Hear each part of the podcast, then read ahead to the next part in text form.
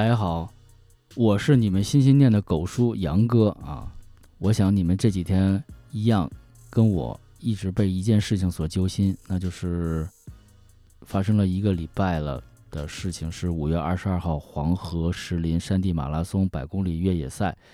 暨乡村振兴健康跑发生了这个跑者罹难的这个事件，一百七十一人参加比赛，二十一人遇难，八人受伤。这个事故呢，是中国。历史上最严重的户外运动的事故，超过了一九八六年造成十人遇难的中美长江漂流的事件。啊，关于这件事件的这个长江漂流的事件，我以后找个时间专门和大家聊一聊。到目前，这个事情呢，已经过去整整一周了。从开始爆炸性的这个新闻爆出来，所谓的产生了这个出圈的这种效应，让全国全民的关注，到现在这个热度一点点的退去，但是。一点一点的事，一点一滴的事情呢，不断的涌现流出。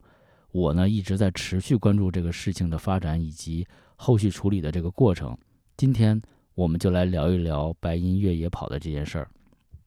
那么，现在就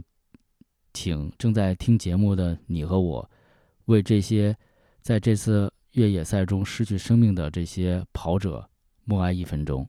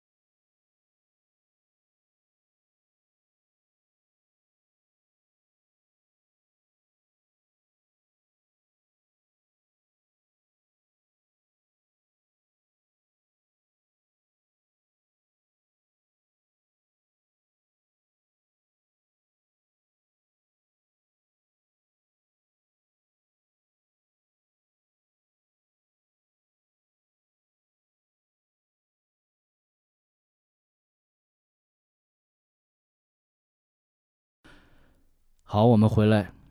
在得知这一个悲剧的事呃事件发生的，我第一时间就联络了我跑圈的一个朋友，我再次确认了他没有参加这次比赛，一切都平安之后，我真的是当时舒了一口气。在当时，我同时也有一个想法，想邀请他来当嘉宾，做一期节目，来聊聊越野跑这些事儿。但是他呢，由于这个好朋友真的有好朋友在这次比赛中罹难，暂时不想提及相关的事情。我说，那就等他的情绪平复之后再来做节目。当时呢，我想，虽然我是在做体育节目，这次的惨烈的事情的发出发生，不单单是这个在跑步圈，在体育圈，更是得到了社会更多广泛的一个关注。我想，我也没有必要追这个热点，这个蹭这个流量等等的。我还是想理性的去了解这件事情，观察这件事情。等到这个事情有更多维度的呃这个情况展现出来之后，再跟大家好好坐下来聊一聊这件事情。这期节目呢，我大致分三个部分跟大家聊一下这个呃百亿马拉松的事情。首先呢，我想说一下这个整体的这件事情的一个回溯的一个大致的经过。第二部分呢，会跟大家聊一下这个越野跑的比赛和马拉松的区别。那么最后呢，就聊一聊这件事情的发生，我们到底应该有什么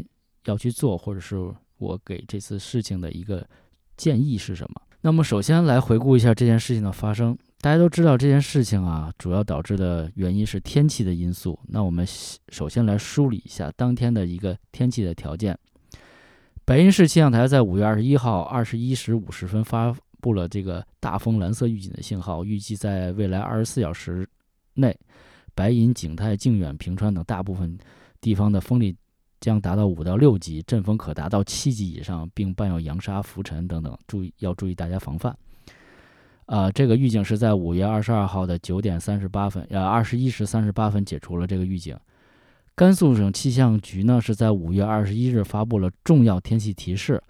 二十一日至二十二日，甘肃省将有一次大的风沙啊降温降水的天气过程。五月呢，这个甘肃省呢已经进入了这个强对流天气多发的一个时段，各级单位，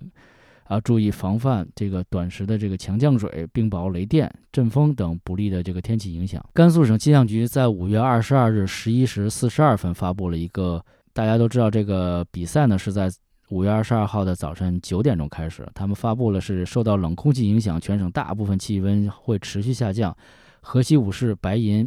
庆平、平凉及兰州市北部。将有五到六级的阵风和这个七呃五到六级的西北风以及七级的阵风。那么大家对这个天气的一个状况有所了解啊？大家都最近也能听到这个大风、蓝色预警等等，大家一能能想到这是一个相对于一个灾害性的一个天气。第二个呢，我就来说一下这个事情的一个大致的经过。首先在出发前呢。大多数参赛的选手都穿着这个比较单薄的服装，短袖、短裤，就是参加各种跑步的基本装备，啊，并没有随身携带这个冲锋衣啊，更多的保暖的这种设备。而赛事手册呢，也将冲锋衣列为建议装备。根据这个参赛者流落南方回忆呢，这个这个流落南方呢，大家肯定也是在第一时间看到了他写的那一个长的一个微信公众号的一个文字啊，他说。参赛者们的冲锋衣被组委会收集并存储到这个赛道六十二公里处的 CP 六装备点。这个 CP 六就是 checkpoint，就是打卡点。也有选手回忆呢，组委会并没有严格的要求选手这个装备。也有选手曾质疑过这组委会的应急预案以及便于识别的标志，但是没有得到反馈。早在二零零五年呢，国家体育总局从发文已经指出过，大型体育比赛必须安排应急预案。然而，根据中央电视台的记者的一个检索呢，在这次比赛中没有相应的应急预案。遇险。二零二一年五月二十二日上午九点，一百公里赛在黄河石林南山的广场开跑，白银市委这个书记张旭晨呢主持开幕并鸣枪。在九点前后呢，天气由晴突然变阴，风力达到了四到五级。选手在上午十点半的时候越过第二个打卡点，这二十四公里的地方，此时已经天开始下雨，达到七八级的阵风。从第二个打卡点到第三个打卡点，三十二点五公里的米家山路段，共有八点五公里，由海拔一千两百八十四米，一直爬升到两千一百八十一米，全程为爬坡路段。所有跑过、所有参加过跑步的人都知道，爬坡真的是太辛苦、太辛苦了，很多地方都非常陡峭。在中午一点的时候，天气就变得更加恶劣了，局部地区甚至出现了冰雹、冻雨、大风等灾害性天气。此时呢，就跟上回呃上述的那个跑跑友来说的是，很多选手开始中途陆续的退赛，从高处的第二打卡点往回撤，就往往下走了，不再往上冲坡了。选手为了保暖，打开了这个保温毯，但是无法阻挡猛烈的风。部分选手因为失温失去了意识、行动能力，昏迷倒在地上。然后这些照片我也也看到了，就是一个保温毯，薄薄的保温毯，有五六个人在共享这么一个保温毯，躺在地上，那个场场面真的是太惨烈了。啊，跟大家说一下，保温毯其实真的是非常有必要，它就是一个非常小、非常轻薄的一个。一个装备啊，在很多比赛，就是大家可以看到，这个完赛之后，这个运动员冲过终点，然后组委会呢，或者是主办方会给这些运动员披上一个保温毯，因为在这个长时间高强度的这个比赛之后，选手的体力流失啊，会能量流失会很多，所以给一个保温毯能及时恢复到这个正常的体温，是这么一个非常非常有用的一个作用。所以我也建议任何在这个参加像户外。跑或者马拉松或长距离的这个比赛的这个，无论是选手还是跑友，都是最好随身携带这么一个保温毯，因为真的是确实不占地方也不沉。官方救援，第一则求救信息呢是在上午的十二点，呃是在中午的十二点十七分，赛事的官方微信群，公益性质的救援队蓝天救援队啊，第一个到达，在十四点的时候，在在这个第二个打卡点的。地方到达，发现了已经不少参赛者因为低温昏迷在地上了，汇报组委会并请求搜救。将近五十名选手呢，在下车过程中陆续了到达山腰的一个小木屋，躲避恶劣天气。那个图我也看到了，这是真的不是躲避天气，真的是在避难，你知道吗？一个非常狭小的一个木屋里头，里头挤满了人。组委会的救援汽车到达第二个打卡点，只能派上人徒步上山救援。大家也都知道，野外的那些跑道或者是那个赛段，其实这个救援困难会非常大，因为它真的是没有路。一个多小时以后呢，第一名救援人员到达木屋啊，引导第一批身体状况较好的二十名选手顺利返回了第二个打卡点，就又继续往回撤。甘肃省委省政府呢，这个在接到景泰县政府的报告之后呢，立即成立这个救援指挥部，组织消防啊、武警啊等等，有大概一千两百名的这个。力量携带这个无人机、雷达侦测仪等等展开救援。我国的这个解放军西部某战区航旅也派出了直升机参与救援啊。白云市的消防救援支队呢，也在这个整个过程中在实施救援。当地的这个地貌的情况非常的非常的复杂，路程中呢只有部分可以进行这个小汽车进行，都大的救援车或者卡车都没法去。啊，进去，而且很多地方你也知道是山里嘛，就没有这个手机信号，只能通过卫星电话来进行一个沟通。民间救援，当天的十三点三十分，也就是下午的一点半，景泰县中原镇胡马水村这个支书接到这个疫情发生了这个情况，立即通知，迅速组织这个当地的这个村民前往这个救援和支援。但是这个胡马水村的村民在救援途中已经。在救援的过程中，已经发人发现三个人已经冻死。暴风雨期间，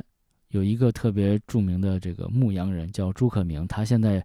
也成了所谓网红。其实我真的不希望他变成网红，因为他只是一名普普通通的当地的牧羊人。他的这个他们家的羊呢，喜欢在这个米家山附近的这个地方吃草，因此呢，他在下午三点的时候碰巧。救下了六名抽搐或者已经昏迷的选手，并帮，并把他们带入这个窑洞啊，生火取暖。后续有一些报道也是在不断的，我觉得叫“围攻”两个字啊，牧羊人，我觉得他的平静的生活也被了这场比赛所打乱。伤亡，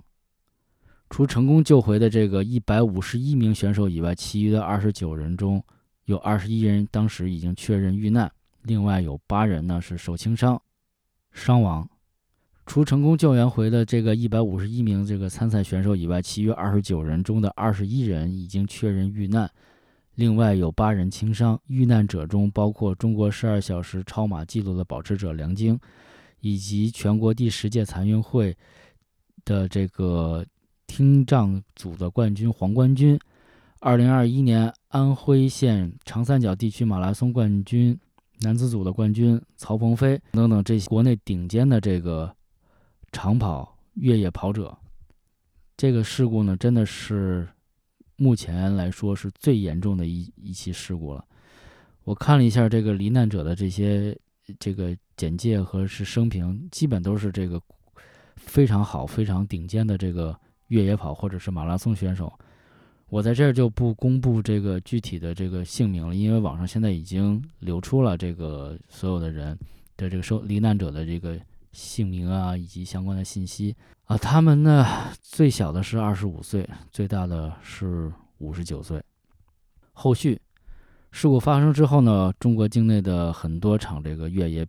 比赛或者是马拉松比赛已经被暂停了。在五月二十三号的晚上呢，国家体育总局也连夜召开了全国体育系统加强赛事安全管理工作的会议。啊，以及发布了这个体育总局与公安部关于加强体育赛事行为规范的这个若干意见这些文件。但是呢，在这个五月二十三日的傍晚，白银电视台重播了越野赛由官方主持开幕的这个一个仪式，就引发了争议。电视台的人回忆呢，是重播画面是因为是自动设置的啊，在事故发生之后呢，是忘记了取消这个重播。至此呢，这个比赛的事故呢，大致情况我应该大家说完了。我也相信大家这几天看各种报道啊、解读啊，对等等，甚至有的人现在已经是这个谈马拉松、谈跑步，已经是谈虎色变这种感觉。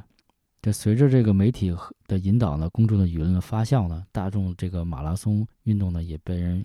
妖魔化了。但是杨哥想说呢，近几年马拉松的举办真的是呈井喷的一个态势。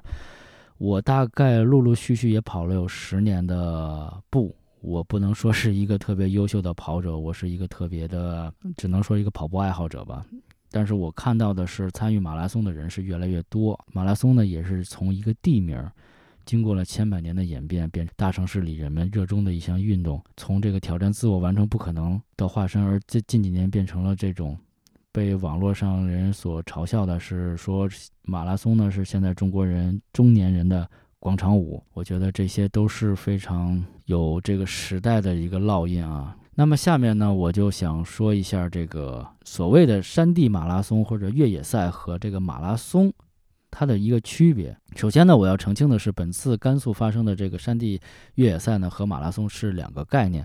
哪怕说即使它称为是山地马拉松，我觉得也不是很准确。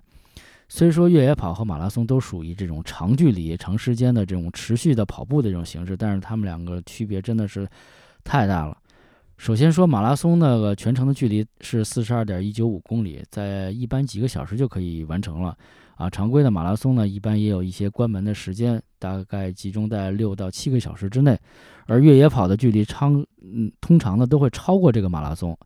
而且这个在山上过夜都是一个常事儿。比如他们的这个像五十公里啊、一百公里、一百公里的比赛，比如说像著名的 NTF 一百啊、港百啊这些比赛，一百六十六公里环勃朗峰。累计爬升九千多米的这么一个比赛，一幺六一百六十八公里，像每年在崇礼都会有一个崇礼幺六八，三百三十二公里，更有八百流沙和五百公里乌蒙山越野等等等等这种。比赛是真的是层出不穷啊！再说说这个跑步环境，马拉松呢，基本都是在平道上，或者是以汽车人的术语来说，这是一个铺装路面上来进行啊。虽然说有上下坡，但是坡度都不是很大。除了有像波士顿马拉松那个山伤心岭那个大概有六百米的一个上坡的一个地方，基本上都是在啊比较平缓的马路上、柏油路面上进行啊。温度和环境。都是相对是比较适宜的一个环境下进行跑步，因此呢，这个也就是说，马拉松呢，其实它只要是不断的重复相同的运动就可以，然后稳定自己的节奏，也就是说配速啊，一直跑下去，只是考验这个跑者的这个速度和耐力、心肺功能等等就可以了。而一般大众认识的都是这种城市马拉松啊，都在市区里，而且是市区最繁华、最主要的这个干道上来进行。这也是越来越多的这个城市喜欢举办马拉松的一个原因，因为如果它是能上电视的话，我我想没有一个啊广告能会在连续不断将近两个小时的一个过程，全程来展示一个城市的主要的风貌。这种事情呢，不是你花多少钱能办得到的一种宣传的一个效应吧。而越野跑呢，就呃路况也比较复杂。包括高山、丘陵、沙漠、戈壁、草原，要翻山越岭，可能还要跨过小溪，这个很难保持这个一定的一个配速和一个节奏。大家都知道，如果你是一个跑步爱好者的话，这个配速啊、节奏非常重要。有的人因为这个节奏被打乱，他无法完成这一个这项比赛，或坚持不下来。而山地马拉松呢，就需要这个跑者不断的根据这个环境的变化而做出这个身体的调整啊、步伐的调整、跑跑姿的调整。而这种户外跑呢，尤其是这种户外跑啊，这个天气因素啊是至关重要的。而且这些比赛和那个咱们传统意义上说的室这个室内的市区内的马拉松不一样，它一般都是比较离市比较远，而且在山地里，天气变化是更是这个难以。琢磨了，从晴空万里到这个雷电交加、泥石流啊、断路啊、暴雪啊，都会遇到这种情况。大家也都这个知道，咱们通过这个上中学的地理课吧，我记得是每上升一千一千米的情况，那个气温就会下下降零点六摄氏度啊。而作为一个这个一百公里级的一个越野跑呢，一般都会有这个三千五百米以上的这个累积的爬升。啊，所以大家就知道，在这个过程中，这个气温是不断不断的在一个变化。所以呢，这个海拔越高，这个气候就越变化的越剧烈，而且这气温会越低啊。而且这种气氛气候呢，也是一种小气候，因为可能在某些山地或者山区才会有，所以连那个气象部门也不会预报了那么准。就比如这次这个甘肃越野。甘肃的越野赛之中的这个天气突然这个变化的状况，然后我们再来说说装备，啊，运动装备对跑友来说真的是非常非常的重要啊。越野长距离赛道复杂，这个所经历的这个呃过程会更加的这个多样性，装备就尤其重要。而且我之前也说了很多这个长距离的。比赛出发可能都是在半夜后半夜，呃，不像马拉松，马拉松就相对简单一点，因为你可能最重要的是一双合适的跑鞋啊，袜子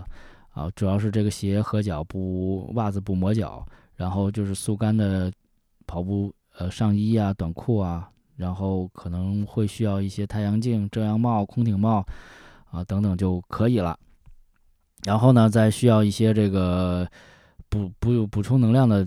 东西，比如像盐丸啊，或者能量胶啊，补补这个流流失的这个钠，或者是给自己增加一些体力。而且是在城市比赛来说，这个补给点是非常密集的啊，很快的去补充这些水分啊等等的呃能量都会很及时的补充。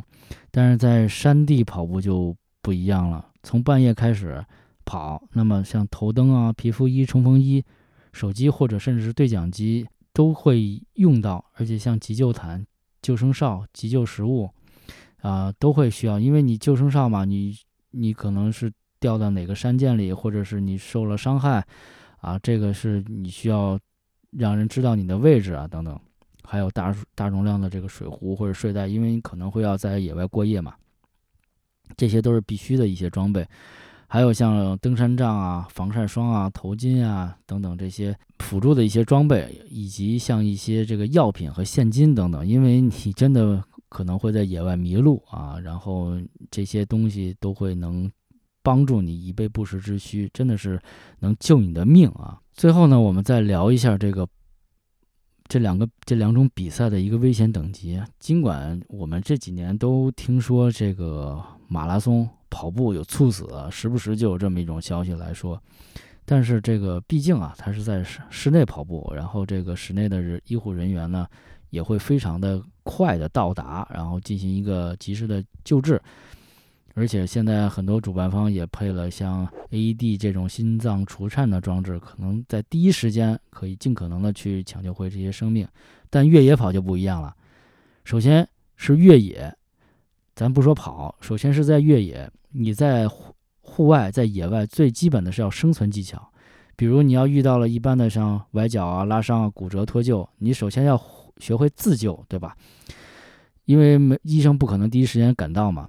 再一个就是因为野外地形是非常非常的复杂，比如说救护车人都上不去，就跟咱们这次这个白银这个比赛来说，这个人走的道没有都没有，何况说是车能上去的道。所以呢，你要等着救援人员来。援救你，所以你要先学会自救。等自己的情况稳定了之后，会给医护人员留出更多的时间来去施救你。而且这个越野赛可能面临的更多的状况是，你可能面临失温呀、脱水啊、户外的一些毒蛇啊、猛兽之类、野兽之类的，你都会遇到。而且遇到大风、暴雨、冰雹、泥石流这种恶劣情况，还有你道不熟，你会出现迷路的情况，这些。事情都会发生的。之前就读过一本书，叫《天生就会跑》，那个作者在墨西哥的铜峡谷跑步，跑到最后可能就会出现幻觉、麻痹啊、失禁等等等等症状，这都是在越野跑之呃这个过程中会出现的这么一状况，而不是说你在城市跑步、慢跑或者跑马拉松能遇见你的情况。所以这些所有跑者，尤其是跑越野跑的跑者，之前一定要有充足的知识和认识。才能顺利的或者是平安的完赛，而且是我给大家一个就是跑者的一个建议，是在自己这个如果是越野跑的时候，身体出状况之前呢，要果断的评估一下自己的身体状况，要及时的退赛啊，这是一个非常理智的选择，而不是说你不拼搏，你没有这个战胜自我的意志啊，不是这样了，因为我们在做任何的比赛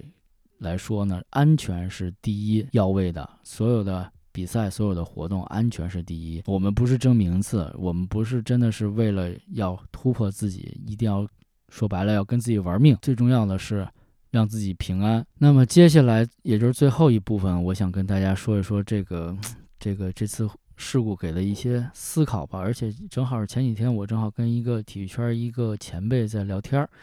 然后我们就是很自然的聊到了这件事情，然后我就问他，我说这个为什么会出现这件事情？他给我回答说，你不要问问我为什么，什么天灾，什么人祸啊等等的，你不要问问为什么。他给的我一点点的这个启发，真的让我很受用。他说是之之所以出现这种情况，是因为我们对这个比赛。这个控制不足。怎么叫控制不足呢？是没有这个分级制度，就是说，这是一样，这是一个什么样的规格的比赛，我们没有一个明确的定义，对吧？这个就和我们现在目前处处于的这个电影、游戏这个文化产业一样，没有一个明确的分级啊。赛事其实也存在着这样没有分级的制度所带来的目标不清晰的一个问题。如果我没有专业的分级机构来对赛事进行一个评估、一个分级的话，那我们做所有的赛事的级别是不同的，面向的所有人群也是不同的，赛事规格也不同，准入门槛也不同，主举办单位的级别也应该是不同，等等等等的。这个应该是在一个有序分布、精心部署的情况下的前提下，才能保证所有参赛人员在偏差是可控的范围之内才能举行举办，而不是一刀切，所有的比赛都一样，啊，所有的形式都能套用，这是一个极为不科学的一个方式，真的是对我的这个触动真的挺大的，因为我呢也是作为一个这个赛事的一个承办的一个相关的工作人员。我也知道承办一个赛事有多么不容易，因为全是人的事儿。如果和人打交道，人是一个非常非常这个强的一个变量，包括再加上天气的因素，所以很多事情是在不可控的范围之内。但是如果你你对这些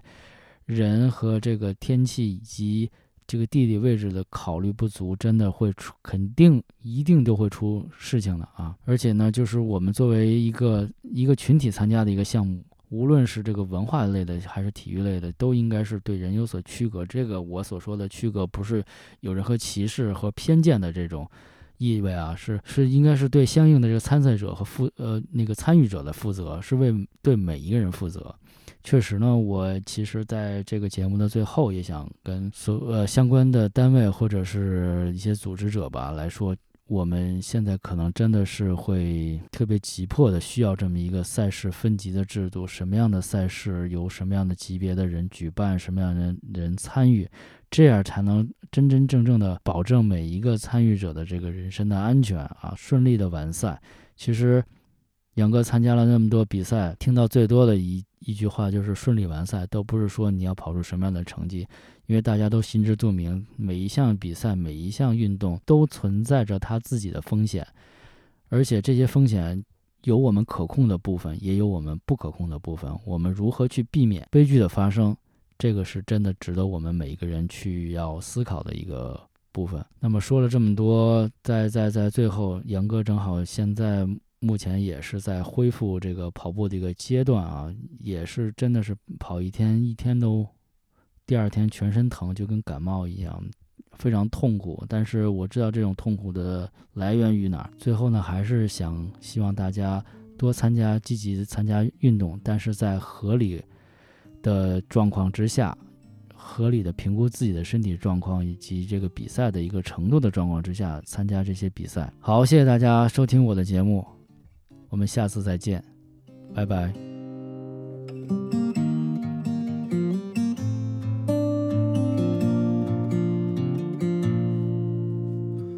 光明的那个早上，我们为你沿江而来，可是你的愁云消散，我们迷失在白银饭店，最温暖的那个晚上。我们为你朝南而去，可是你的暮色苍茫，我们搁浅在白银饭店。